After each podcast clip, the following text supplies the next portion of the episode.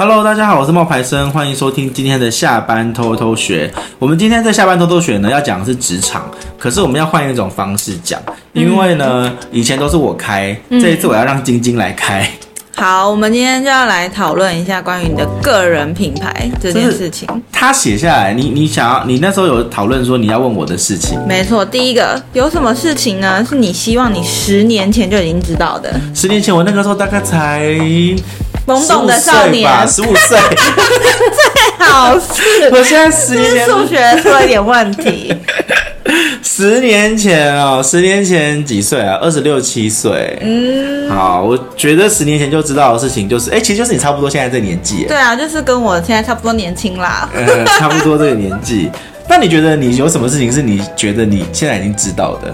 我现在已经知道。你想要分享给大家说啊，就这件事情其实我现在学会了，我懂了，以前我可能不知道的。有哦，二十七八岁的现现在的你。有哦，我以前是很刻苦在一间公司待待待待了快十年的那种人，因为我觉得对一个老板尽心尽力，对这间公司尽心尽力，就是我觉得我做到最棒的事。你觉得现在跟我讲这件事情，你觉得适合吗？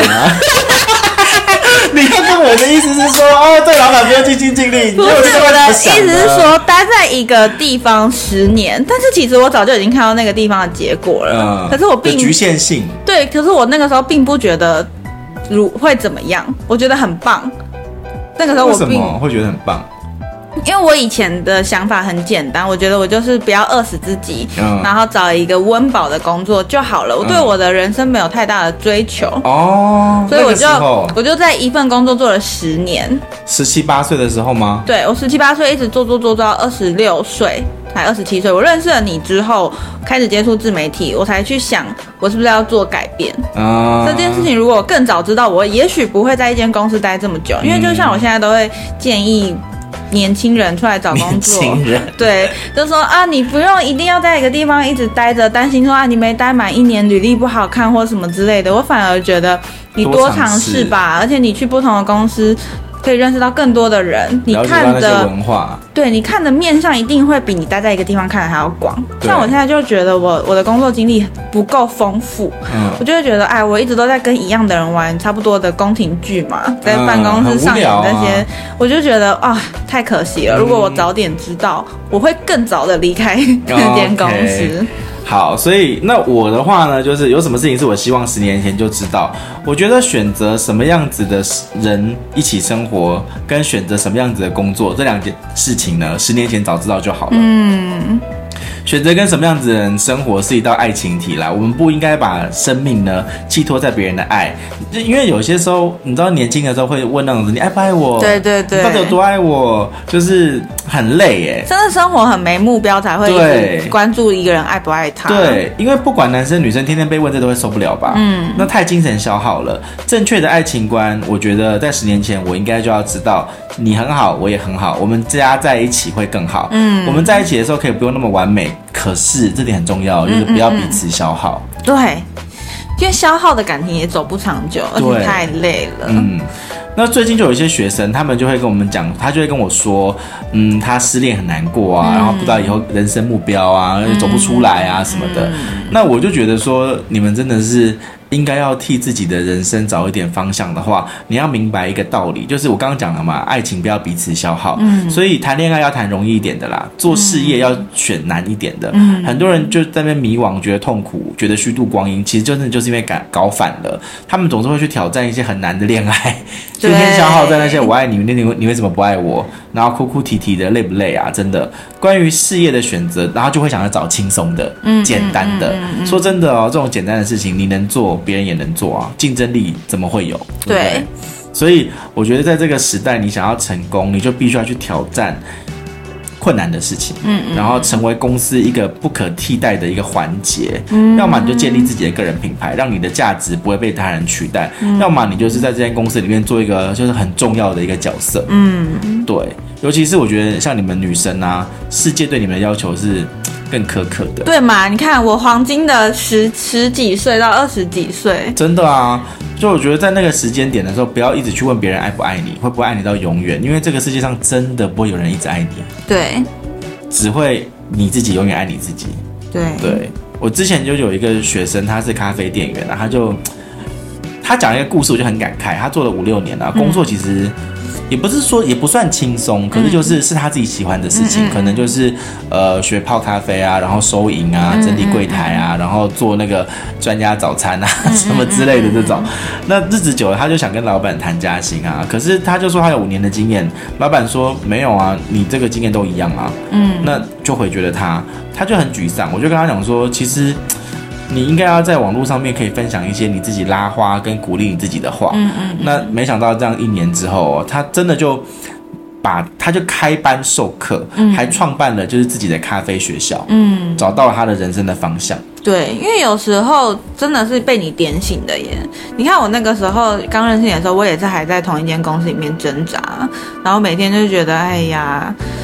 这个人生没有未来啊，或者是未来就是这样子，就是这样子啊，找不到想要做更好的事情。对啊，然后嗯、呃，跟我妹共用同一个房间也是一样，只会、啊、只会抱怨，但是没有找到方向，也不知道如何跳脱。但那个时候你就会跟我说，就搬出来住吧，对啊、你可以试试看搬出来住，不喜欢还是可以回去啊。对，就是总是会点醒我们。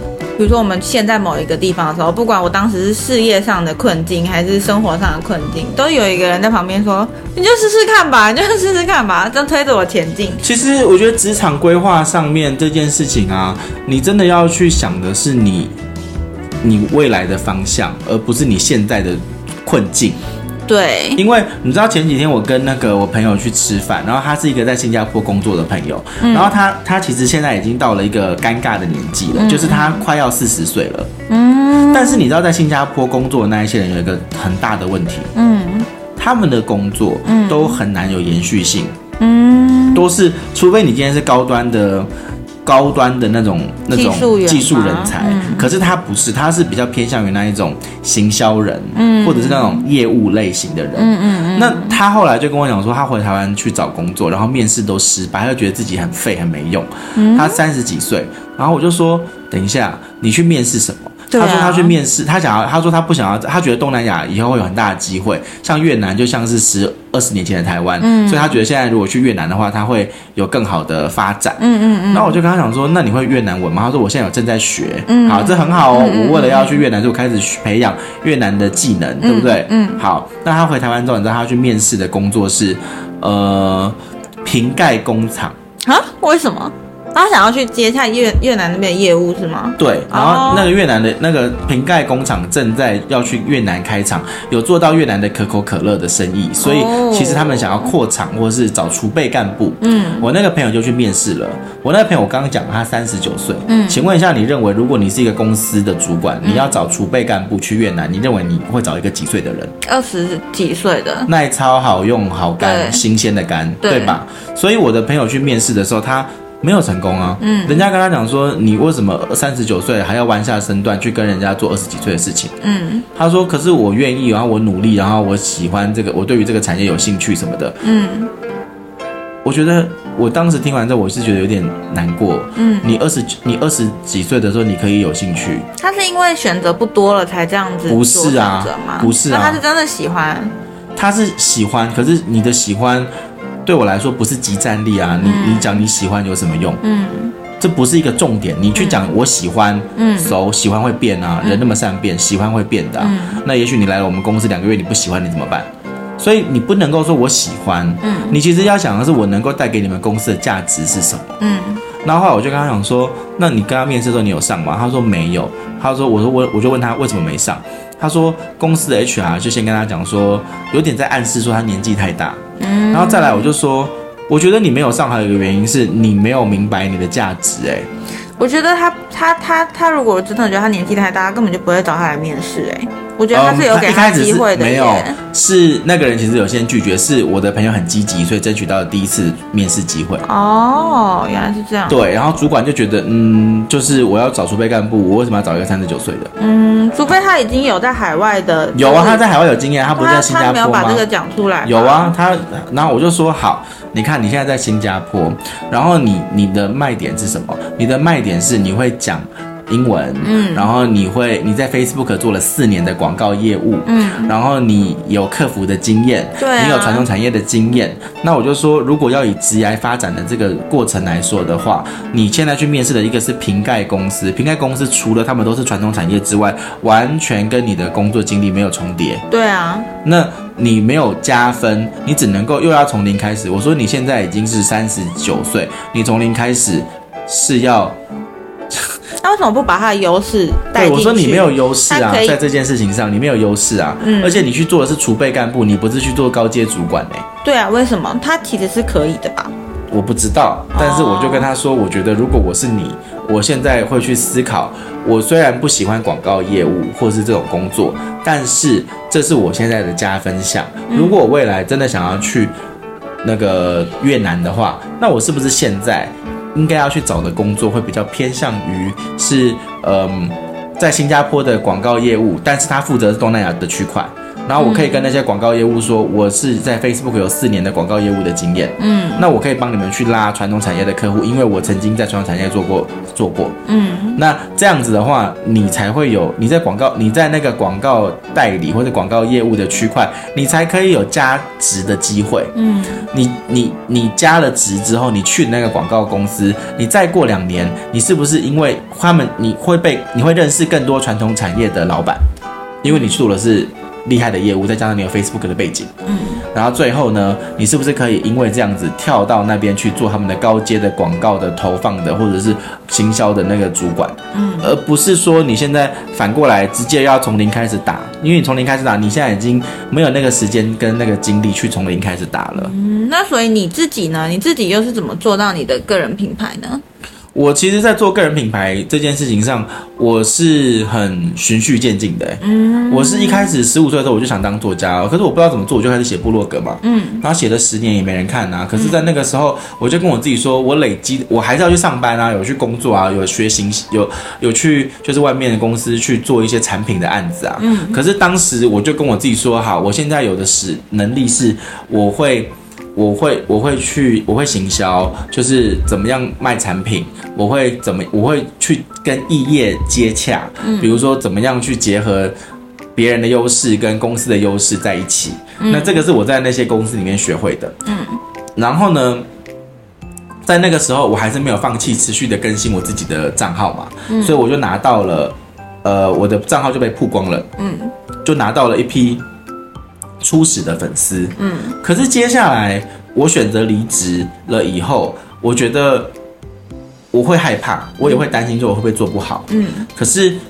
我跟我自己说是用钱来算，如果我能够连续十个月都拿到这个这个样子的薪水，那我其实是不需要担心的。嗯哼。然后再接下来呢，这个阶段过了之后，我就遇到了挫折啦，就被人家讲说侵权抄袭，你凭什么看海贼王红这些事情啊？嗯。所以我的事业就一落千丈，因为我的钱就都没了。嗯。本来的那一些形象粉，比如说呃叶配啊什么的，就都没了。嗯。那怎么办？我就只能够想办法说，是不是要用我自己我。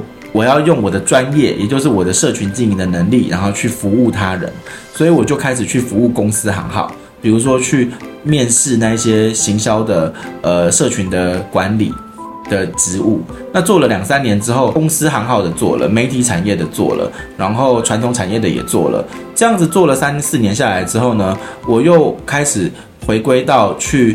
经去写了一本社群的书，嗯，然后这本社群的书呢，又帮我个人加值，导致我现在可以去教很多不同的人怎么经营他们的社群，嗯嗯。所以其实我觉得我的个人品牌的这个路线，一开始是作家，接下来我没有放弃我的呃，就是专业，也就是我的社群的经营的才能，嗯。那最后呢，我是结合了作家加我的社群经营的才能，才能够让我去面对更大的。广度的观众，嗯哼，所以我觉得我自己也是，我我是有在这个路线上面转换的，嗯，而不是就砍掉从零开始，嗯，因为我觉得人生修改方向的成本很高，嗯，所以如果你真的想要去做好你的职业规划的话，你的目光不应该是在你现在的工作，嗯，而是在于你这一条整体的路，嗯，比如说像我有一个学生，他是健身房的业务哦，他就跟我讲说他。业绩不好做，他想要尝试发展那个个人的品牌，那他就问我说要怎么开始，我就跟他讲说，你要用整体的职涯的规划来想啊。他听不懂哦。他说，嗯，什么意思？我的账号平常就在发一些我的陌生开发，然后健身的画面。展现我这样吃苦耐劳，然后健康的生活形态，嗯、这样不对吗？嗯嗯嗯。我说人类的悲喜并不共通啊。嗯嗯。你发这些东西，除了拿到了你的朋友给你按个赞之外，还有什么？嗯、陌生人更在乎的是可以从你身上得到什么东西，而不是你多辛苦。对啊。那如果你真的想要在你以后真的是要做业务，嗯，而不局限在健身房业务，嗯嗯，那你是不是应该要磨练沟通技巧，嗯，或是应对进退话术这种东西？那你就不应该又去做你的话术，而是你要去分享你的沟通技巧，还有就是你的呃。话术的这些这些内容在你的 IG 上啊，嗯，这才是你能够带给别人价值的地方啊。OK，那像我现在这个年纪很尴尬，也要准备三十岁了嘛，二十岁后半要准备进入三十岁了。对，你有什么建建议？会就是觉得我三十岁之前应该要先知道的。我觉得你应该要明白，人生是有分三个不同的圈圈的，嗯、一个叫舒适圈，一个叫做拉伸圈，一个叫做困难圈。哦，拉伸圈。对，就是我觉得这件事情很重要的事情是，好的生活不是永远待在舒适圈的，嗯嗯，而是你会在这个舒适圈的边缘跟困难圈的之间，嗯、也就是那个所谓的摇摆不定的那个地方去来回尝试跟拉扯的。哦，就好像我一开始在经营我自己的作家路的时候，我是写心灵鸡汤，嗯，对吧？可是困难的事情是，我要赚钱，我要怎么样透过我的作家身份，或是我的作家的个人品牌赚到更多的钱？嗯，那我中间在尝试很多啊，我写了很多心灵鸡汤，我写了爱情文章，嗯，我写了职场系列的文章，到最后我发现，在这个尝试的阶段里面，我跑去做社群经营，在这个里面去做尝试，我既有成就感，又有挑战。哦，进步的就会是最快。就是你没有觉得你完成了梦想，你当了作家，然后你就觉得，嗯，你就待在这个圈子里面，你就只写文章，你就只出书，等着人家来找你这样子。对，不是啊，我就开始去尝试说，我在作家这个身份上，我可不可以有更多的发展？嗯、那这个发展就很多元哦。嗯，因为你知道很多人之前啊，像九把刀啊、藤井树，嗯、他们有一系列的发展是什么？拍电影。对，我这我被问过这个问题耶。嗯。对，我被问过这个问题，哎，我被我被粉丝也不是选择，我没有这个选项啊，哦哦，就是我不懂，就是大家为什么会觉得，可能是因为他们觉得我够红吧，不然他们怎么问我说拍电影，你知道吗？我就想说拍电影，可是我的书又不是小说，对啊，拍电影，然后我也没有这个电影的相关的经验，拍个什么电影？对，然后你知道，可是像一些，很想说你会不会去写剧本呢？不会啊，因为我知道那不是我的，那不是我的强项啊。嗯嗯。作家分很多种类型啊。对啊。有分那种小说的作家，有分那种心灵鸡汤的作家，有分那种散文的作家。对啊。那我自己知道我是属于那种心灵鸡汤加散文的，嗯嗯。所以我不会是去做那种小说类的东西啊。那拍电影的那些都是小说作家。嗯嗯。对啊。那所以对我来说，电影那个可能就会是一个很困难的圈。嗯。然后我可能就要花好多的时间去。去冲撞，嗯嗯，然后重新可能又要归零开始，嗯嗯，你知道有很多的作家，他们到后来都会去什么剧，去那个呃电影的产业里面去做编剧，或者是做那个场记，啊，场记哦，对对对，就是去记录，然后去知道说拍电影的整个流程，然后这个地方我们这个要做什么东西，然后比如说像现在许浩怡就在那边做。场记啊，编剧对于对于这个有兴趣，可是你看徐浩怡，他是心他是心理咨商师，嗯，他的人生选择是他现在作家赚了钱了，嗯，然后心理咨商也赚了钱了，嗯、我想要有不同的挑战，嗯，所以我去归零，重新来做。就是电影相关的产业，嗯，这个不是不行哦，可是你要有钱啊，嗯嗯嗯，对啊，你要重新开始，你就是要有钱啊，嗯嗯，才能够撑得久啊，嗯，所以我觉得这件事情上面，这不是我想要的，因为我觉得我我不想要从头来过，嗯，那我就决定说，哎，我是在出了一本社群书，然后在社社群的这个地方里面去做测试，在我的那个拉伸圈里面去感受一下，说，哦，哎。这个东西我能够做到什么程度？嗯，然后不行，然后没关系，我还是可以回归我自己的作家的这个工作，嗯，或者是我的社群经营的这个本质。所以你在办课的时候，也是秉持了这个想法，在帮助现在这些同学嘛？对啊，我真的就是，就是希望大家可以以职业发展的方向在规划你的个人品牌，嗯，而不是以那种哦，我现在。前一阵子就有些学生会说，他可能接下来要去英国游学，可能要去日本旅行。嗯，那这些事情可不可以记录？这些事情当然可以记录，可是它能够带给你的观众的价值是什么？嗯，嗯嗯，你只是纯粹心情的心情的抒发，那就是在你闲暇时间做，但它并不能够为你带来受众。嗯，以前可以哦，以前在那个洛梨寿司的那个年代，就是去讲那个什么去。纽约留学这个年代可能可以，可是那是因为那个时候的代办中心少，所以大家会希望说，我想要了解你的 MBA 的申请经验。可是现在大家接受的讯息是很碎片化的，如果你不能够提供就是情绪的价值，或是专业，或是你的资讯的价值，甚至乃至于你的利益的价值，那真他们没有必要去追踪看你的账号。对，所以我自己就是会建议我的学生们，就是你要去记录那一些生活，你要去记录那一些你的、你的、你的那个出国旅行，去记录那一些你的自助游，那些是你个人的事，可是并不是你能够提供价值给别人的事。你觉得像旅行这种东西，能够提供给别人的价值是什么？比如说你有什么厉害的套装行程啊？对啊，便宜的机票啊，便宜的机票啊，然后你嗯、呃，比如说你今天怎么拍照路线呢、啊？对，文青路线的拍照方法啊，三千块钱怎么样玩那什么宜兰啊？对，呃，那个赏樱的十条路啊，啊，这种的，就是整合型的内容啊。嗯。可是现在大家都，我觉得我们的学生里面，他们去的旅行的东西没那么多。嗯。他们都是，比如说，因为我现在要去英国了，我现在要去日本了，所以我介绍一个日本怎么样怎么样，英国怎么样怎么样，这真的是很实际的问题啊！你看我们自己的账号，你记不记得前一阵子？没问题啊，去之前他们可以做一个，比如说签证如何申请啊，要准备的几大对啊，对啊，对啊，这些这些是简单的啊，这种。可是你自己看多么多么的，就是明白。呃，我发那一些佐贺的旅行。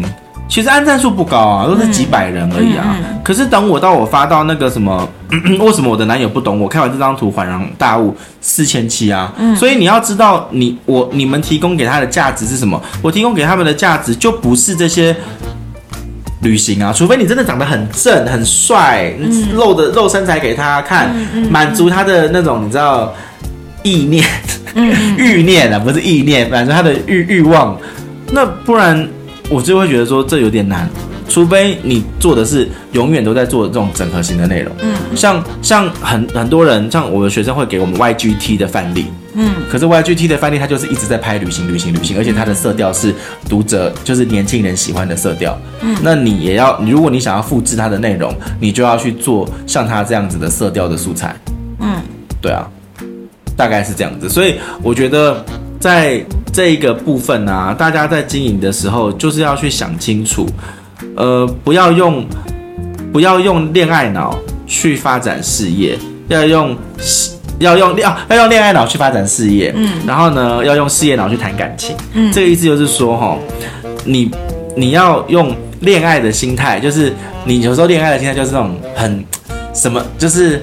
很渴望，然后就会努力去奋斗、去打拼，所以用这种心态呢去发展你的事业。但是呢，在谈感情的时候，你应该要去思考一下你的另一半，他是要是什么样子的人，而不是就是跟你互相消耗的人。对对，所以我觉得爱情跟事业呢，都要把主动权掌握在自己的手上。大家都应该要勇敢的去追自己想要的。当你真的有了足够的自信，挖掘你的能力，释放出来，当你自己。发闪闪发光的时候，你自然就会得到更好的机会。嗯，这是我们今天的分享啦，很丰富，真的哈、哦。希望他们可以透过这个分享，因为你们现在都很，他们现在应该都听的人都是还很年轻的。没有啊，不管你二十代、三十代，就是像你朋友一样接近四十岁，我觉得都是可以重新看一下你现在的职业发展到什么程度。嗯，你说就算你觉得快。就是年纪比较大了，也不要担心来不及。对啊，因为你看你的学生也有一个是阿妈，对啊，也有是中年的工厂老板啊，对啊，对，所以是有很多选择性的。对啊，嗯，只是真的你在规划的时候，你要记得是以职涯发展的路线在想，然后去想想看你现在有的，你有的东西如何帮你走到下一步，对，而不是又要跟人家从头来过。对对对，尤其是你年纪越大，成成本越高。也不一定啊，像有一些妈妈也可以有一个那个事业第二春呐、啊。那个不不一样，我说的那种家庭主妇。他们要有开发事业第二春，那没有问题。我说的是你，你已经还你还在职场，你在转职的时候的这个过程，你要找的是对你有利的工作，嗯，而不是说我是不是要从头来过，嗯嗯。我觉得我那个三十九岁的朋友的心态跟妈妈们要从头出来然后上班的心态是不一样的，嗯，嗯，好，今天分享到这边喽，拜拜，拜拜。